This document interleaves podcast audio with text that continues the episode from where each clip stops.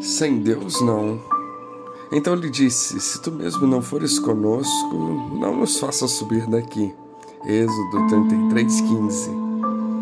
Moisés subiu ao monte buscando estar na presença de Deus. O povo, porém, permanecendo distante, se corrompeu, chegando ao ponto de construir para si um bezerro de ouro e adorando outros deuses e pecando contra o Senhor, que havia os tirado do Egito e aberto o mar, por não estarem na presença de Deus. Eles se deixaram influenciar por pensamentos enganosos, se esquecendo de tudo que Deus havia feito e passaram a caminhar rumo à própria destruição. Diante disso, precisamos refletir: será que valorizamos a presença do Senhor? Pois nos esquecemos com muita facilidade daquilo que Deus nos entregou. Nossas palavras, a murmuração, brigas, rebeldia são pecados que ferem o coração de Deus, nos tirando da Sua presença e fazendo com que deixemos de ouvir aquilo que realmente pode mudar nossas vidas. A pressão do povo fez com que até mesmo Arão sacerdote do Senhor e principal companheiro de Moisés, também saísse da presença de Deus. Por isso é que devemos permanecer firmes na presença do Senhor, sem deixar que as pressões e dificuldades do dia a dia nos tragam sugestões que possam nos afastar e desfiar dos propósitos. Êxodo 33, 15 Moisés deixa muito claro: se não fores conosco, não nos envie, não nos faça sair daqui.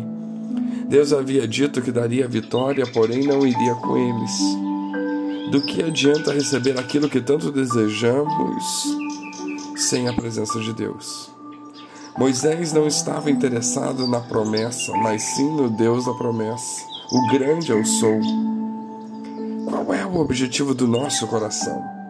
Se o real desejo for a presença de Deus, por onde passarmos, as pessoas contemplarão a sua glória.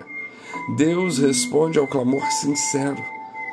Onde há questionamentos, excesso de preocupação, provavelmente esteja faltando a presença de Deus.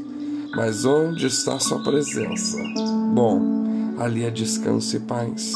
Foi a presença de Deus que abriu o mar, que fez a água sair da rocha, que trouxe o maná, as codornizes. A presença de Deus tirou Paulo e Silas da cadeia, trouxe Lázaro de volta à vida, fez os muros de Jericó caírem. Somos o povo de Deus e por meio da sua aliança conosco, ele nos faz contemplar suas maravilhas, se tão somente nos propusermos a obedecê-lo pois a obediência traz a sua presença. Todos nós temos sido desafiados a sonhar e trabalhar por pela bênção de Deus em nosso lar. E por isso que nós precisamos continuar buscando ao Senhor, continuar buscando a presença de Deus, tomar cuidado para que as situações ao nosso redor não nos tirem, para que as propostas, para que os objetivos materiais, para até mesmo aquilo que não é pecado, mas que pode roubar a nossa atenção, que pode fazer com que, mesmo sem percebermos, fiquemos afastados do Senhor.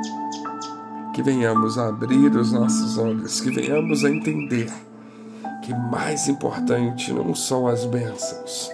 O mais importante não é conquistarmos, o mais importante não é alcançarmos o nosso objetivo.